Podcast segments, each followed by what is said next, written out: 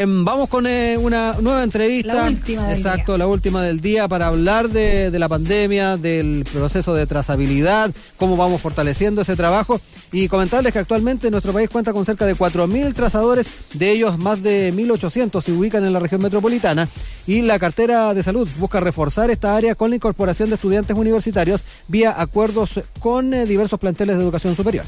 Exactamente, ahí está la Universidad Central, la Universidad Mayor, la de, la de San Sebastián, la Universidad Católica del Norte, también la Universidad de Antofagasta, por citar algunas. Y con estos centros se busca llegar a los 6.000 trazadores en todo el país, replicando el modelo que utiliza el MinSal y la Ceremis de Salud. Vamos a hablar de, este tema con la decana de la Facultad de Ciencias Médicas de la USACH, Elia Molina, a quien le damos eh, los muy buenos días. ¿Cómo está, decana? Muy buenos días, gusto saludarlos. Igualmente, gracias por este contacto telefónico. Bueno, lo primero, decana, eh, entrar en el, en el escenario en el que estamos actualmente. Eh, las voces de los expertos han reiterado que para el desconfinamiento es vital tener trazabilidad. Eh, importante saber si es que efectivamente las autoridades de salud han estado, están al debe o han, o han hecho las acciones pertinentes para que esta, tra- esta trazabilidad eh, sea efectiva.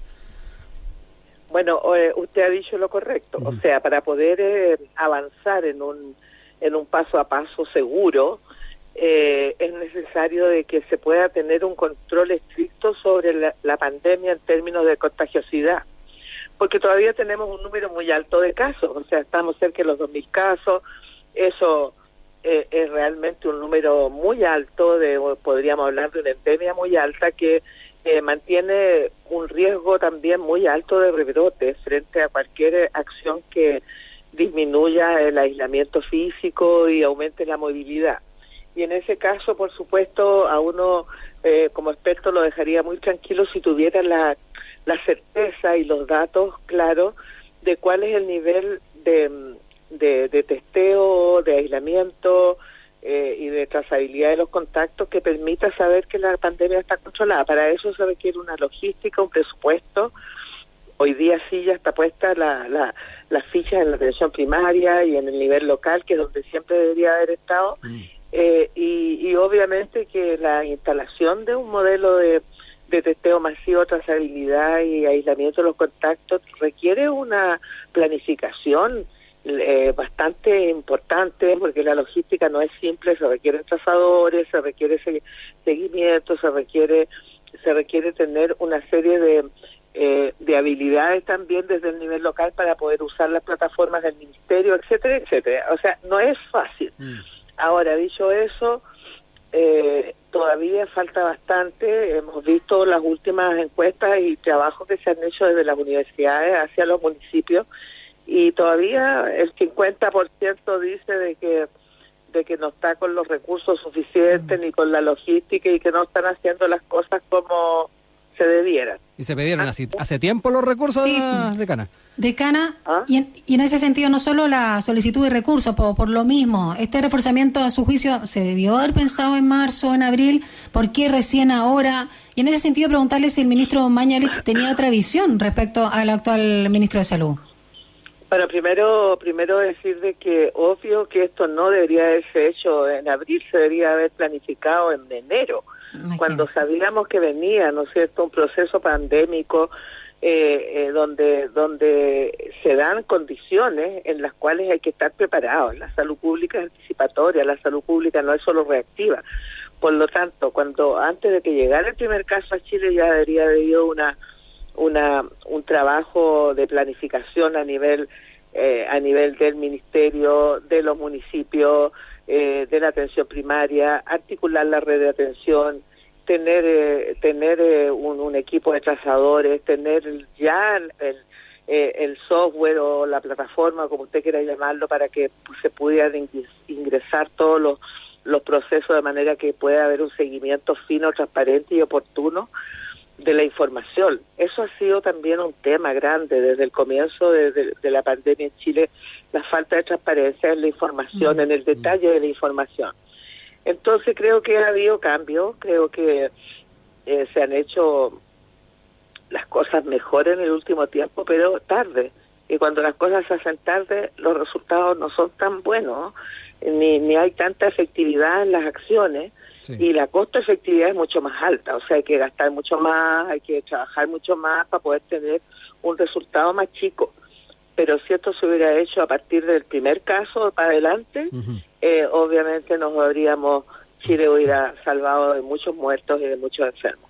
Estamos dialogando con la doctora Elia Molina, decana de la Facultad de Ciencias Médicas de la Universidad de Santiago. Eh, y entrando al tema de, los estudiantes universitarios, eh, importante saber, eh, decana, cuál puede ser el aporte de estos estudiantes de medicina en este trabajo de trazabilidad. Bueno, el ministro de, Salud personalmente me solicitó que, que la USACH fuera parte eh, del equipo de, estudiantes universitarios que eh, puedan ser trazadores. Estamos ahora eh, conformando un grupo de 50 trazadores que van a hacer que van a hacer trabajo online a distancia en el proceso de trazabilidad y que van a van a trabajar desde la misma establecimiento, desde el mismo campus de la USACH, no trabajo desde la casa y ahí estamos organizando eso fue pedido hace poco rato hace poco tiempo pocos días. Por lo tanto estamos en ese proceso y estamos con todas las ganas y con todas las competencias que tiene la universidad a través de la Facultad de Ciencias Médicas y de Salud Pública para prestar eh, con todo cariño y con toda entrega ese ese ese aporte desde la universidad. Hemos hecho muchos aportes. También hemos formado trazadores no, no, no, no trazadores en términos de petición, sino que hicimos un curso junto con la Chile para formar trazadores. Solo se les pedía cuarto medio y se hizo un curso muy interesante. Bueno, ahora ahora eh, el, el, el, grupo COVID, que es un grupo oficial que tiene la USACH, conformado por la Facultad de Ciencias Médicas, donde participan todas las escuelas de la salud, hay un grupo formal eh, bajo resolución que hoy día está coordinando también este aspecto del de, los estudiantes y estamos reclutando los estudiantes y estamos haciendo todo de manera, ojalá la próxima semana tener ya eh, un equipo eh, en funcionamiento. Decana, por lo mismo, el trabajo de la Asociación de Facultades de Medicina, eh, ¿cómo ha sido también conjunto de la trazabilidad en estos tiempos y en general, cómo han ido aportando también a la sociedad? Bueno, yo creo que las universidades, algunas, otras no, unas más, otras menos, eh, han, han estado permanentemente poniéndose al servicio del ministerio. Ahora hay que decirlo, o sea, nosotros como facultad y otras facultades están desde el principio eh, trabajando, ofreciendo servicios, capacitaciones, lo que sea, pero no hemos tenido mucha visibilidad, eh, excepto hoy día para mí la USACH está siendo parte de los requerimientos del ministerio, pero acuérdense ustedes que hemos hemos tenido mucho mucho desarrollo de, de, ventiladores, de una serie de tecnologías que no ha sido lo suficientemente considerada por el Estado.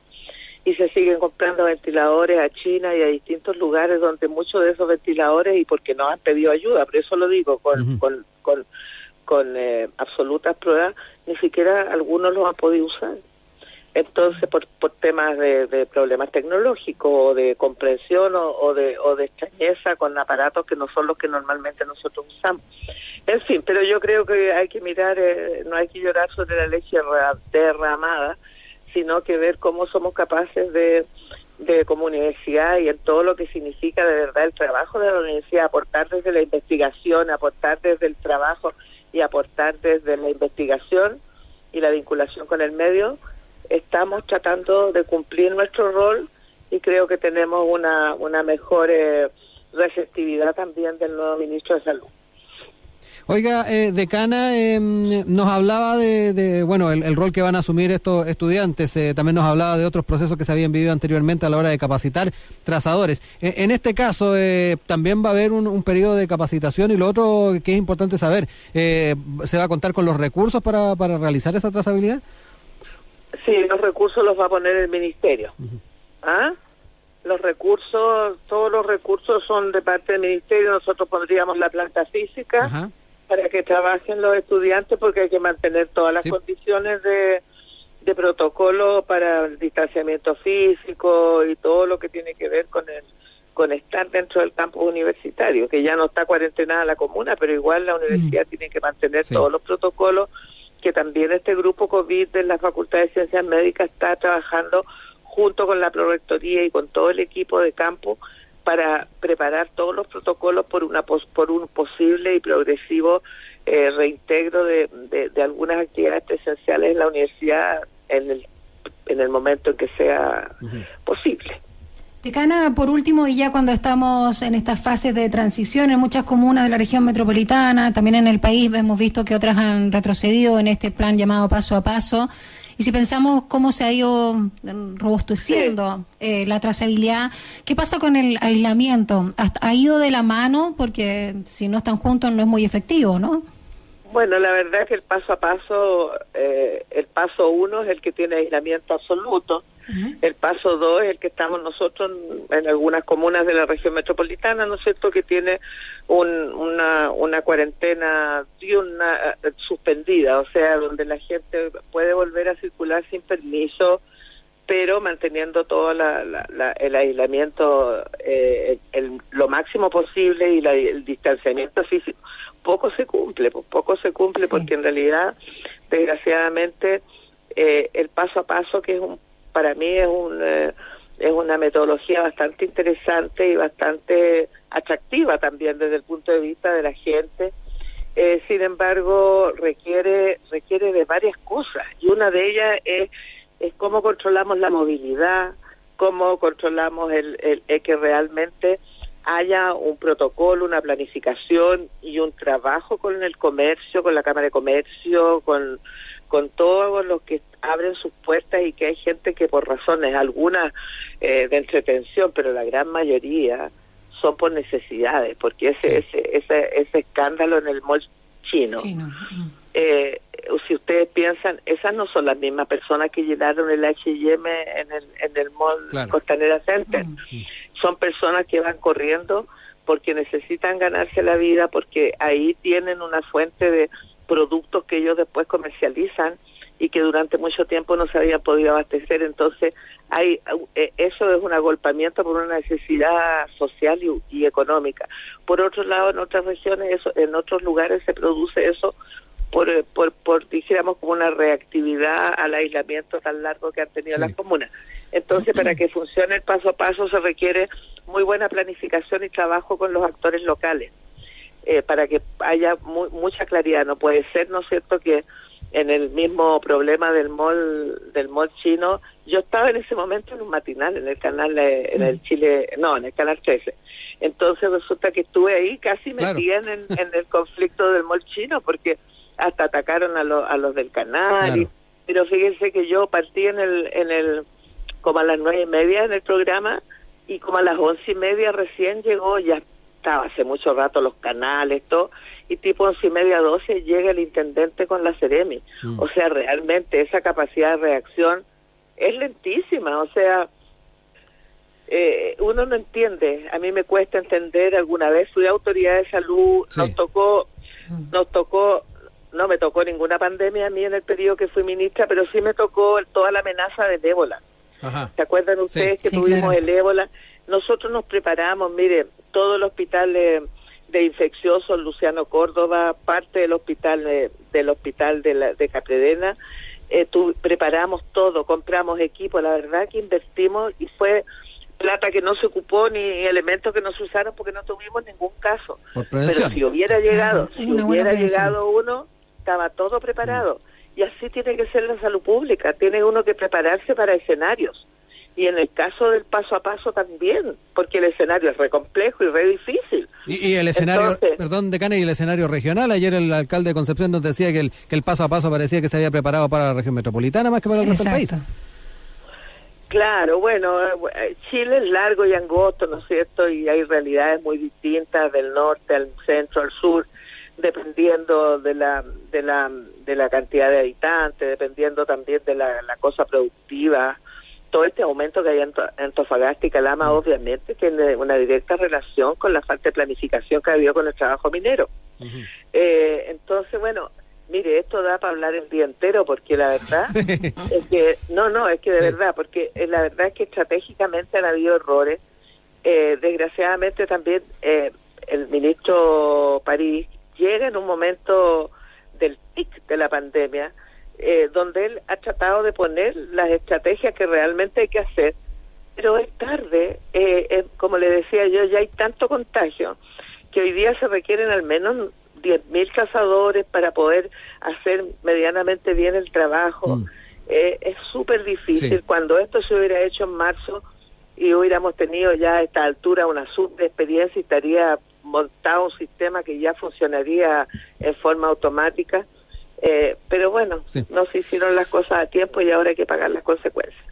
Decana Elia Molina, queremos agradecer que haya estado con nosotros esta mañana, haber comentado no solamente el escenario actual en el marco de la pandemia, sino que también el rol que van a tener estos estudiantes de medicina en la trazabilidad. Muchas gracias. No son solo, perdona, no son solo estudiantes de medicina. ¿ah? ah, ya. La facultad nuestra es de ciencias sí. médicas. ciencias médicas. Y hemos llamado a, todo, a todos los estudiantes, las ocho carreras que tenemos, eh, para que puedan ser trazadores y así lo Buenísimo. Gracias, doctora. Lindo fin de semana. Hasta luego. Chao. Son las